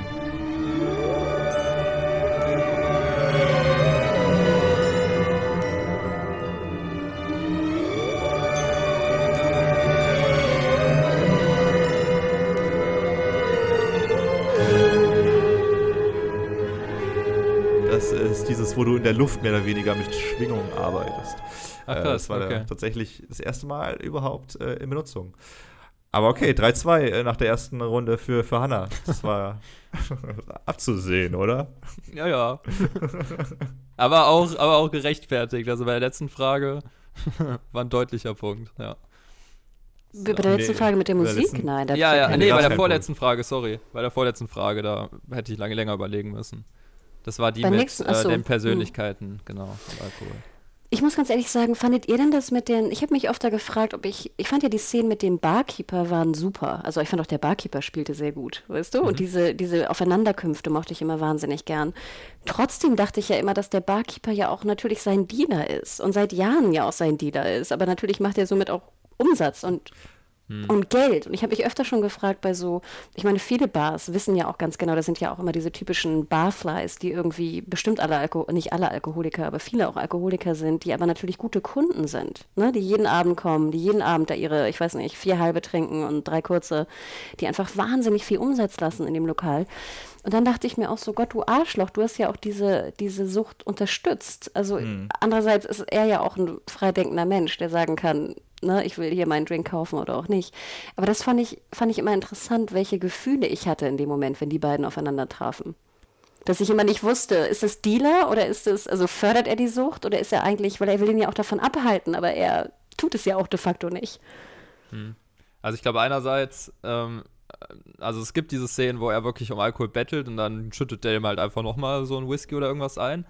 Ähm, ich ich glaube einerseits, klar kann man sagen, es ist sein Job, andererseits hätte er vielleicht moralisch gesehen schon ein bisschen etwas früher sagen müssen, der kriegt nichts mehr.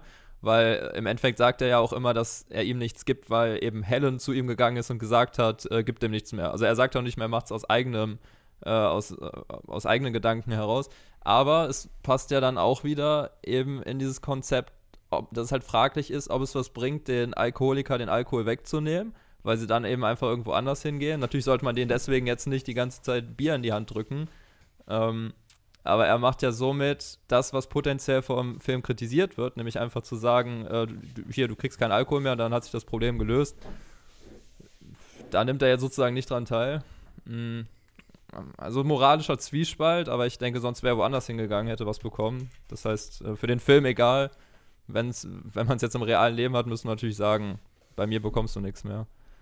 Ja, voll, äh, vor allem absurd war ja, dass er oft auch nicht bezahlt hat, Fragezeichen, weil ganz zum Schluss hat er auf jeden Fall gesagt bekommen vom Barkeeper, hey, das ist das letzte Mal, äh, dass du anschreiben darfst, äh, beziehungsweise ich lasse dich nicht mehr anschreiben auf dem Deckel. Und äh, ganz oft habe ich auch nicht bezahlen sehen.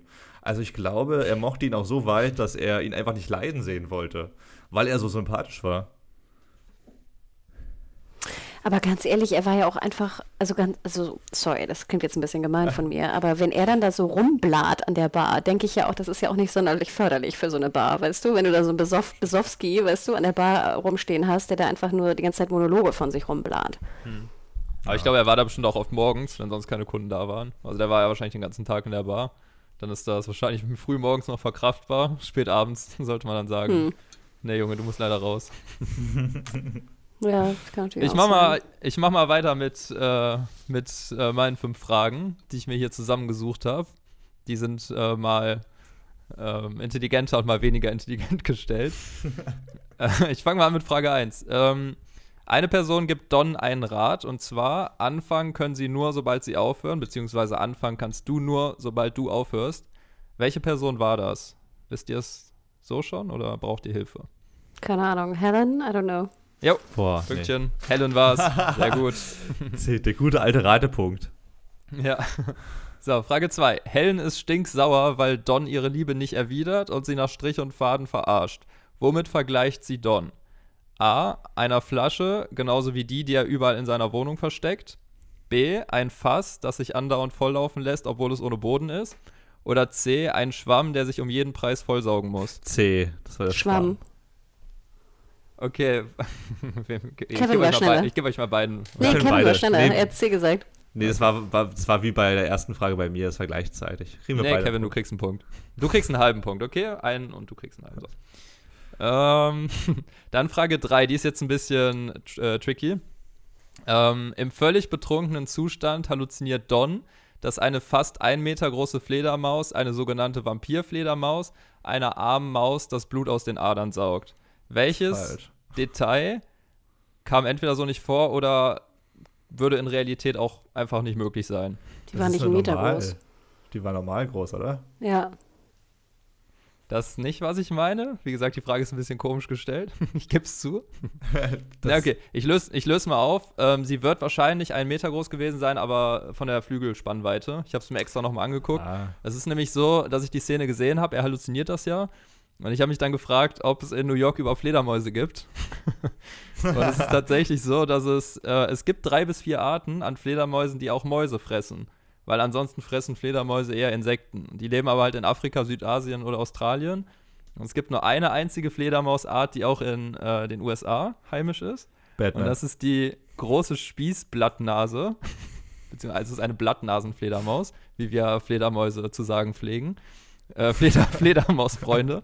äh, die ist rotbraun, das konnte man jetzt nicht sehen. Die Flügelspanne ist, wenn die komplett geöffnet ist, ein Meter. Und wenn man sich die Szene nochmal anguckt, die ist wirklich riesig, die Fledermaus. Das passt also. Ähm, aber die, äh, also die werden auch Vampyrum, also Vampirfledermäuse genannt, die trinken aber kein Blut. Das heißt, die fressen eine Maus, aber die saugen die nicht aus. Und in dem Film sieht es halt definitiv so aus, als ob diese Fledermaus, die arme Maus, die da in der Wand sitzt, irgendwie anfängt auszusaugen. Und das passiert eben nicht. Ich gebe zu, das war eine ziemlich eigenartige Fun-Frage. aber ich Finde wollte ich gut, dass wir auch ein bisschen National Geographic dabei haben. genau, aber kommen wir zu Frage 4. Äh, welcher mehr oder weniger flotte Spruch wurde im Film nicht gesagt? A. Don zu seiner Freundin Helen und zu Bruder Rick. Wenn ihr mir nicht vertraut, dann sperrt mich doch ein wie ein Hund. B. Der Pfleger Bim Nolan äh, zu der Alko äh, in der, also in der Alkoholikerstation zu Don. Davonlaufen können sie nur, solange sie noch wissen, wovor sie davonlaufen. C. Eine Prostituierte namens Gloria in Ned's Bar zu Don. So ein Haaransatz sollte verboten sein. Oder D. B. Do Achso, kommt noch, mal- achso, kommt noch was. Nee, nee, okay, ich glaube. Okay. Kriegst einen Minuspunkt, wenn es falsch ist, oder einen Pluspunkt, wenn es stimmt. Okay, ich log trotzdem ein. Hm? Also, was hast du gesagt? B? Ja. Was hättest du gesagt, Hannah? Welcher, der Spruch, der nicht stimmt, ne? Nicht der Ja. stimmt. B war, davonlaufen können sie nur, solange sie nicht wissen, wovor sie davonlaufen. Also, solange sie noch wissen. Ich muss tatsächlich sagen, ich habe ihn auf Englisch gesehen, deswegen bin ich gerade versucht, das, das gerade die ganze. Zeit Mhm. zu übersetzen. Ähm, ich, ich würde passen, wenn es einen Minuspunkt gibt. Okay, also es ist tatsächlich B ist richtig. Das heißt, Nee, aber dann machen wir natürlich gar keinen Punkt. Das, war, das ist ja auch unfair. Das ist, klingt ja meistens im Deutschen auch anders. Als, also auch vom, von der Sinnhaftigkeit manchmal ja sogar. ja, ja, kriegst einen halben Punkt. Nee, So. nee, es ist, ich, ist okay. Aber er Okay, heißt Bim, das fand ich interessant. An deiner Frage haben wir jetzt die Antwort auf die, Genau. auf die erste Geschichte. Bim Nolan, ja. Okay, letzte Bim, Frage. Ganz ehrlich, allein die, Wo die Namencharakterwahl ist ja. Ja. schon strange. Das stimmt, ja. Ja, das stimmt. Äh, letzte Frage ist tatsächlich so oder so entscheidend, egal wie viele Punkte jetzt die letzte Frage bekommen hätte. Äh, in welchen Werken spielt Doris Darling, die die Prostituierte Gloria spielt, noch mit? Es sind vier Antwortmöglichkeiten. A. Hamlet und Romeo und Julia. B. Mord im Orient Express und Sherlock Holmes Bruder. C. Psycho und die Vögel. Oder D. Der unglaubliche Hulk und Wonder Woman. Oh, ich ich glaube Hamlet, weil das irgendwie zeitlich fast noch am besten passt. Welcher Hamlet denn? ja, eben. Aber der wurde, der wurde schon sehr fuck? früh sehr gut verfilmt. Es gibt doch 50 Hamlets, mindestens. Ja, umso größer ist die Chance, Hanna, dass, wir, dass ich jetzt richtig liege. Ja, ja, deswegen. Also, weil ich würde auch sagen, hier Mord im Orient Express kenne ich sehr, sehr, sehr, sehr gut. Gerade den, den 70er Jahre Mord im Orient Express. Der ist, erstmal ist er sehr spät für sie. Also, auch wenn ich die älteren Frauencharaktere durchgehe. Und da war sie, glaube ich, nicht mit dabei. Und was war C nochmal? Äh, C war Psycho und die Vögel. Würde ich behaupten, habe ich auch ziemlich gut ge viel gesehen. Da könnte Kleine sie natürlich. Hilfe. Sie starb, das habe ich gerade nachgeguckt, 2004. Wow. Oh shit, ja, könnte. Na gut, Ich- das ich hilft nicht. Aber ich, ich würde Kevin auch recht geben. Ich glaube, dass wenn bei 50 oder Lass uns 100 zusammen Hamlet-Verfilmungen ist es ziemlich äh, gut, dass sie da irgendwo mit drin war. Mhm. Es ist tatsächlich falsch. Es ist der unglaubliche Hulk und Wonder Woman. Das waren aber das waren aber keine Kinofilme, sondern es lief im Fernsehen. Ähm, aber ich habe ja extra gesagt, in welchem Werken. Ne? Ne? Also ja. Ah, wie in der Das Schule heißt, früher. äh, genau, genau hinhören. Genau, genau zuhören. Textaufgabe. Das heißt, äh, Kevin hat gewonnen mit einem halben Punkt. Ja, das war, weil ich, weil ich äh, wahrscheinlich die deutschen Zitate nochmal mit durchgelesen habe. Ja, voll gut. Siehst du, äh, wir waren beide super nervös wahrscheinlich, Hanna. Und doch hast du gegen uns äh, äh, ja, ebenbürtig bestanden, immerhin. Ich finde es so süß. Ich bin gar nicht drauf gekommen, dass ihr wirklich die Fragen auch stellt, natürlich zum Werk. Also süß, süße Idee.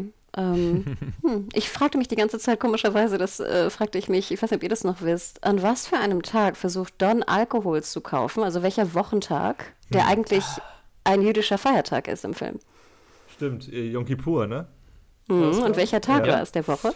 Sonntag? Äh, nee, Samstag. Sonntag nicht. Nee, nee, es war nicht Sonntag, weil er sagt ja, es ist doch nicht Sonntag. Warum habt genau. ihr halt alles zu? Ja, Samstag war es, ah. okay. Samstag, ja. What's the matter with you? Why are they all closed? They're all closed, every one of them. Sure they are. It's Yom Kippur. It's what? It's Yom Kippur, a Jewish holiday. It is? And what about Kelly's and Gallagher's? They're closed too. We've got an agreement. They keep closed on Yom Kippur, and we don't open on St. Patrick's. That's a good joke. That's funny. That's very funny. Das fand ich ganz interessant, weil das wusste ich gar nicht. Also, dass dann die anderen Bezirke, ne, er, fährt, er läuft doch dann rum durch New York und versucht in andere Bezirke zu gehen, dass sie dann ähm, zusammen mit den jüdischen Bezirken gesagt haben, okay, wir schließen heute. Das fand ich ganz interessant. Total. Stimmt, ja. Ich fand es äh, generell total interessant, was du so erzählt hast, Hannah, und äh, würde mich an diesem Atemzug erstmal dafür bedanken, dass du, dass du mitgemacht hast, diesen äh, Spaß und unsere Reise ein Stück vorangebracht hast. Äh, es war wirklich sehr schön, diese Expertise ein bisschen für uns hier äh, abzapfen zu können und äh, möchte mich von meiner Seite aus bedanken und ich glaube, Philipp macht da nichts groß anderes, oder? Absolut. Also ich finde es ganz unabhängig mal vom Rest, es, es war eh ein sehr, sehr, gutes Gespräch. Also man konnte, man, das ist ja auch immer die Frage, ob man äh, so gut über ein und dasselbe Werk sprechen kann, wenn man gleiche und verschiedene Meinungen hat. Und das äh, fand ich sehr gut, aber ich fand es einfach super, dass das jetzt nicht dein Lieblingsfilm war. Das heißt, dass du jetzt nicht mit einem Kontext von, was weiß ich, wie, von wie oft, wie vielen Filmeabenden auf diesen Film blickst, sondern äh, dass du den jetzt auch mal angeguckt hast, ohne vorher, zumindest Wochen vorher, schon ganz genau zu wissen, worum es geht. Ähm, und dass es ja dann doch irgendwie so ein spannendes Thema ist mit Alkoholismus. Ähm, ja, fand ich schön. Ja, also auch von mir nochmal vielen lieben Dank für die Einladung. Und ihr habt mir echt wieder auch so die, die Lust gegeben, mehr äh, 40er-Jahre-Filme zu schauen. Also ich habe auch bei der Recherche dann auch eine ganze Liste gemacht. Und nochmal vielen Dank. Ich kann auch jedem da draußen nochmal sagen, geht auf archive.org und guckt mal, welche Filme wirklich da oh sind. Oh yeah. Ich finde, die Suche ist eine Katastrophe. Also da werde ich wirklich äh, crazy bei. Aber ähm, äh, äh, wirklich ein super spannendes äh, Ding. Und ich habe wirklich eine ganze Liste jetzt rausgesucht, auch an Filmen, die ich nachholen möchte, die ich noch nicht kenne. Weil ich finde es doch erstaunlich, was für Perlen da auch in den 40ern und 50ern wirklich sind. Also Wahnsinn. Und das vergisst man manchmal so ein bisschen. Also auch vielen, vielen Dank dafür. Ja, äh, nicht dafür und total gut zu wissen, dass wir dich dann wahrscheinlich, also du musst jetzt in ewiger Angst leben, ewiger Angst leben, dass wir dich wahrscheinlich nochmal anhauen, wenn wir in einer fortgeschrittenen äh, Zeitalter Beim nächsten, beim nächsten Alkoholikerfilm. beim nächsten, beim nächsten Drogenfilm wissen wir jetzt, wen wir ansprechen können. Gerade genau das wollte ich nicht, dass das heute passiert. Uh, als Dankeschön gibt es eine Flasche rum, äh, wie, wie immer. Ähm, die Zahlung, die Hanna immer verlangt. Das ist echt. Ich trete auch immer ins gleiche Fettnäpfchen irgendwie. und äh, dann, dann danke nochmal und es war riesig toll. Und dann verabschieden wir uns mal, oder? Es war ein rundes Ding. Äh, toller Film, nur zu empfehlen. Ich glaube, da sind wir alle der gleichen Meinung. Und äh, nochmal Applaus an dich, Hanna. Vielen lieben Dank, dass du da warst. Oh, vielen Dank an euch. Danke. Ciao, ciao. Und da sind wir wieder zu zweit. Äh, Hanna hat sich verabschiedet, wir haben uns von Hanna verabschiedet. Äh, riesiger Spaß war das, oder? Mhm. Äh, ja. Sehr, sehr cooler Gast. Fand super. Sehr coole Frau. Und äh, es war ein schöner, schöner Rundumschlag über Alkoholismus und äh, wie unsympathisch ein Mann, der betrunken ist, eigentlich sein kann. Äh, ja, aber da hat sie schon einen guten Punkt rausgehauen, muss man schon, muss man, also stimmt, hätten wir wahrscheinlich beide nicht angesprochen, aber es stimmt auch einfach. Ja, das finde ich voll gut und wichtig, dass wir auch mal so eine andere Perspektive haben, weil ich will mal behaupten, also jetzt ohne hier Gender unkorrekt zu sprechen, aber eine Frau hat da nochmal einen sensibleren und ein ähm, bisschen einfühlsameren Blick als, als vielleicht wir, als wir vielleicht. Und äh, ich, ich habe nämlich immer das gesehen, äh, immer das Gute irgendwie in ihm und dass es, dass es das zu erhalten gibt. Aber wenn man das so sieht, wenn man sagt, dass er halt einfach ein riesiges Arschloch ist, das auch mal mit den Konsequenzen leben müsste, auch, auch richtig. Aber ich fand es schön, dass sie sagte, ähm, darauf kommt es ja im Endeffekt auch nicht an. Also man muss ihn ja auch nur verstehen, seine Handlung, damit es eben äh, funktioniert. Mhm. Und sie mochte den Film ja sehr gerne. Ähm, und äh, bei mir ist es nämlich, ich, ich weiß, dass ich auch einen Film mögen kann, wo ich die Hauptperson nicht mag. Aber wenn ich nicht mal so ein Fünkchen Sympathie irgendwie für die Person empfinde oder sie als Anti-Held irgendwie cool finde, dann fällt mir das immer schwer, äh, einen Film wirklich zu mögen. Von daher finde ich das auch schön, dass sie da äh, so abstrahiert äh, das bewertet hat. Mhm. Ja. Das macht sie aber als äh, Kritikerin auch richtig gut. Sie ist ja hauptberuflich nur mal Kritikerin und beschäftigt sich tagtäglich mit Serien und Protagonisten. Würde aber behaupten, wenn ich jetzt das, wenn ich jetzt diesen Film einen Otto Normalfreund empfehlen würde und der, also no normalerweise möchtest du ja mit einer Person mitfiebern, die am Ende oder auch die während der, während der Geschichte, während des Abenteuers schon einen positiven Eindruck auf dich hinterlässt, beziehungsweise wo du irgendwie das Gefühl hast, was sie eben gut eingefangen hat, dass er irgendwas Gutes in sich trägt, an dem man festhalten kann. Mhm. Und wenn ich jetzt irgendwie Bock hätte eben auf eine viel gut Geschichte und das ist äh, The Lost Weekend nun mal nicht, dann äh, ist das schon ein Abschalter. Hm. Wobei ich es auch nicht so deprimierend fand, trotz all der Horrorszenen. Ich glaube, man kann sagen, ich, ich kenne einige Leute, die nach so Filmen, die nicht mit einem Happy End enden, sagen, sie mochten den Film nicht. Sie, es gibt sogar Leute, die sagen, ich finde den Film schlecht, nur weil er kein Happy End hat. Und mal unabhängig mhm. davon, ob es jetzt ein Happy End gibt oder nicht, ich glaube, für die Leute ist es nicht der richtige Film. Das ist, glaube ich, das, was du meinst mit Leuten, die so ein Feel-Good-Movie sehen wollen. Ähm, für Leute, die es auch einfach mal begeistert, wenn ein Film nicht gerade den Standardweg geht, Richtung äh, Hollywood-Traumfabrik-Film, für die ist es wahrscheinlich genau der richtige Film. Hm. Ja, völlig richtig. Äh, ich habe noch eine Frage offen gelassen, die ich dir äh, persönlich stellen wollte, damit du ähm, auch einfach mal ein Quiz gewinnen kannst, weil es keinen Gegner mehr gibt. Aber äh, es, es gab ja diese 10 Dollar, die Don in der, in der Kaffeetasse findet, mit denen er sich dann nochmal zwei Flaschen ähm, äh, rumholt. Was glaubst du, was schätzt du, was diese 10 Dollar von, äh, aus dem Jahr 1943, mhm. nee, 44, 45 heute wert wären? Hm. Vielleicht so 140? Oh, ah, du hast es gelesen irgendwo, oder? Aber es sind 150, also dann hast du nicht mal, ah, dann hast du nicht mal gut gespickt. so, so 140. Aber auch ein gutes, auch ein gutes äh, Trinkgeld für die, oder war es die Bezahlung? Aber es war irgendwie so ein bisschen Geld noch, was die Frau, die Putzfrau fürs Putzen bekommen mhm. sollte. Ich glaube, die, die, ich weiß naja. nicht, ob es die Putzfrau ist, aber ich glaube, sie war sogar die Mutter. Ich weiß nicht mehr von welchen genau, aber von zwei großen Hollywood-Stars, die wir jetzt in den letzten Filmen hatten. Aber ich bin mir nicht mehr sicher, also sollte man sich das lieber nicht merken. Sag mal kurz, du hast einmal gefragt, was ist deine Lieblingsszene? Und dann wolltest du sagen, was deine Lieblingsszene ist. Da sind wir aber nicht mehr zugekommen. also, was ist deine Lieblingsszene? Ja, ich wollte ich wollte es fast nicht nochmal aufmachen, weil dann äh, ihr beide mehr oder weniger erzählt habt, welche Szene ihr am besten findet. Mhm. Äh, tatsächlich finde ich aber, also neben den Tieren, neben dieser Fledermaus, die anscheinend riesig äh, sein soll, die ins, durchs Fenster geflogen ist, mhm. und der Flasche, die außerhalb des Fensters hing, mhm. fand ich noch ganz toll die Szene, äh, als Don ganz viele Shots in der Bar getrunken hat.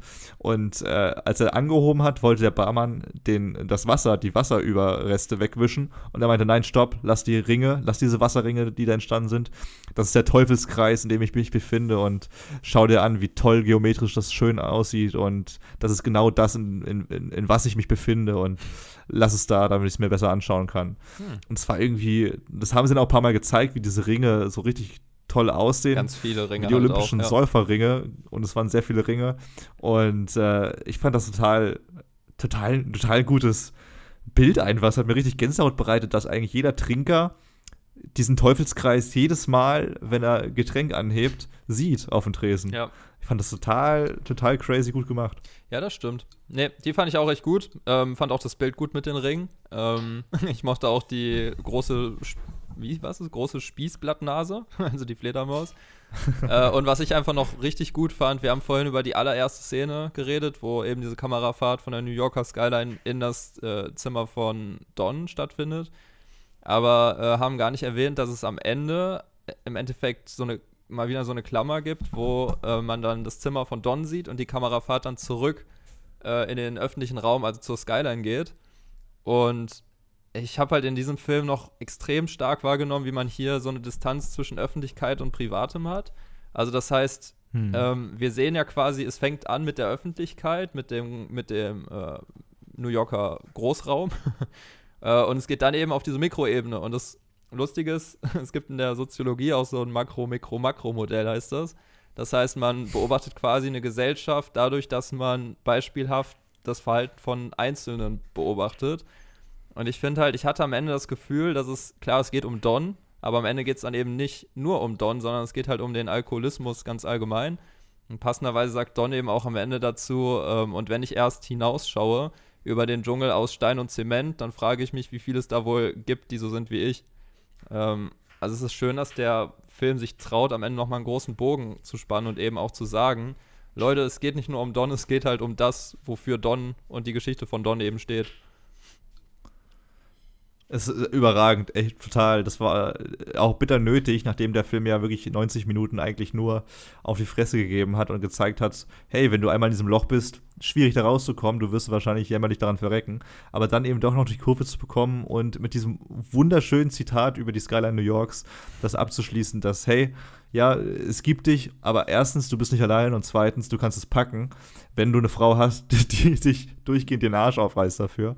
Äh, fand ich sehr, sehr schön und äh, hat dann auch ein bisschen gezeigt, warum Don eben doch anscheinend ein ganz guter Schriftsteller ist und das doch noch funktionieren könnte in der Zukunft. Genau. Aber äh, noch, noch, noch ein kleines Off-Topic. Äh, wir hatten es gerade gerade noch in der Nachbesprechung mit Hannah. Äh, Bly Manor, Spuk in Bly Manor, äh, Bly Manor, ich will es kurz mal als, als Tipp der Woche äh, raushauen. Äh, ich ich fand es überragend gut. Tatsächlich aber erst mit Abschluss der letzten Folge. Davor war es eine coole Geschichte, hat echt Spaß gemacht, aber ein bisschen, hat ein bisschen nicht wehgetan, aber hat ein bisschen sich gezogen, wenn man die erste Staffel kennt und sich die Erwartungshaltung dementsprechend angepasst hat. Äh, hat sie die, Aber ich hat sie die drei Regeln äh, von, von dem Regisseur äh, Billy Wilder erfüllt? Du sollst nicht langweilen. nicht langweilen, nicht langweilen. es, es, hat ja eigentlich nicht gelangweilt. Ich will mal kurz deine Meinung noch hören, weil, äh, oh, kurz aus, kurzer Einblick in, in die Nachbesprechung mit Hannah. Hannah meinte, sie fand es schrecklich langweilig stimmt auch, wenn man natürlich das erwartet, was einem versprochen wird. das klingt zu dämlich. Aber wenn man nicht darauf pocht, das bekommen zu wollen, was einem versprochen wird, ist es ziemlich, eine ziemlich gute Geschichte. Es ist keine gute Gruselgeschichte, aber es ist eine ziemlich gute Geschichte übers Leben und äh, im Expliziten auch eine mega Geschichte über die Liebe. Ähm, also ich habe es noch nicht gesehen, aber ich werde es noch sehen. Noch gar nicht gesehen, okay. Und ich muss sagen, aber ich kann dazu sagen, die erste Staffel fand ich schon, da musste man, auch da musste man schon jede Folge offen dafür bleiben, wie es sich entwickelt, ohne zu große Erwartungen zu haben. Und wer hier die Amazon-Serie The Terror kennt und da die zweite Staffel kennt, die wird man auch einfach nur schlecht finden, wenn man halt die Erwartung von der ersten Staffel mitnimmt. Also kann ich mir eigentlich ganz genau vorstellen, wie erwartungsfrei man da einfach rangehen muss und einfach nur Bock haben soll. Also wahrscheinlich anspruchsvoll ist es ja trotzdem. Und ich denke, wenn man einfach Bock mhm. auf was Anspruchsvolles hat, klingt das für mich gut. Und ich gucke es mir auch auf jeden Fall noch an. Sehr gut, ich bin wirklich sehr gespannt. Äh, und Hannah hatte tatsächlich den Fehler gemacht, in Anführungszeichen, dass sie bei der siebten Episode aufgehört hat, dass sie sich nicht die letzte Folge angeschaut hat. Also wenn ihr es wagt und ihr solltet es, dann wirklich bis zur letzten Folge und zur letzten Szene schauen. Äh, hast du noch einen Tipp, den du hier mal raushauen willst zum Abschluss des Podcasts? Mm, nee, hab gerade überlegt. Also wie ich schon gesagt habe am Anfang, Leute, guckt euch The Boys an, hört euch dann den Serienjunkies Podcast dazu an. Ähm, hm. Die Serie ist einfach nur Hammer. Ähm, und Kritik über die zweite Staffel würde ich da gar nicht zulassen. ähm, aber ansonsten gerade keinen Tipp. Ich komme aber wieder mit Tipps, wenn, wenn ich mal wieder was gesehen habe, was kein Oscar-Film ist. Very, very good. Dann, äh, dann leiten wir langsam mal das Outro ein. Im Hintergrund hört ihr It Might As Will Be Spring. Das ist der Song aus dem Film State Fair. Und äh, der, der Song hat damals den Oscar für den besten Film bekommen ist von Hammerstein und Richard Rogers, äh, von Oscar Hammerstein, also passenderweise hieß er Oscar, und Richard Rogers inszeniert worden. Und äh, nächste Episode, äh, in den nächsten zwei Wochen, Ich krieg's, nie, ich krieg's jedes Mal nicht hin, Philipp, zu sagen, nächste Episode in zwei Wochen, sondern nächste Episode nächste Woche. Nein, in zwei Wochen gibt es die nächste Folge dann, die sich drehen wird um äh, den Film Die besten Jahre unseres Lebens, The Best Years of Our Lives von William Wyler. Und den kennen wir ja noch aus äh, Miss Minerva, Ja. falls, äh, falls ihr euch erinnert. Und äh, hoffentlich wird es kein Kriegsfilm, obwohl ein bisschen schon. Es geht nämlich um äh, drei Soldaten, die sich äh, zufällig treffen und kennenlernen. Mehr sei mal an dieser Stelle nicht verraten. Aber ich freue mich sehr drauf. Tito. Hab bisher noch nichts davon Sehr gut. gelesen. Klingt interessant. Äh, PS, noch letztes letzte Wort zu diesem Film. Ich find's, ich fand's ultra süß, äh, wie Helen immer gesagt hat, komm mal her, wenn sie äh, ihn äh, kurz danach küssen äh, wollte. Das war, das war, hatte, das hatte irgendwie einen sehr charmanten äh, Touch einer Frau, die eh total gut geschrieben wurde. Ja, das stimmt. Gut, Ja. dann äh, enden wir mit dem Zitat und einer schönen, einem, einem Gruß in die nächste schöne Woche hoffentlich. Und die letzten Worte gibt's wie immer von Philipp. Ja, ich sage einfach mal, erinnert mich, auch du, Kevin, erinnere mich dran, wenn wir nochmal einen Film Noir haben. Das Versprechen habe ich jetzt nicht eingelöst, äh, dafür zu was zu sagen. Das ist nämlich einer der ersten. Ähm, das war ein Film Noir, über den wir heute gesprochen haben, aber wir haben bestimmt nochmal irgendwann einen.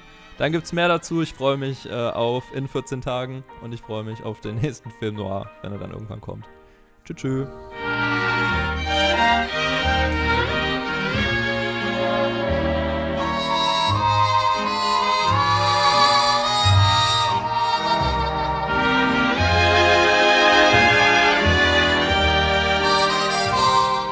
I'm as busy as a spider spinning daydreams. I'm as giddy as a baby on a swing. I haven't seen a crocus or a rosebud or a robin on the wing. But I feel so gay in a melancholy way that it might as well be spring, Oh, it might as well.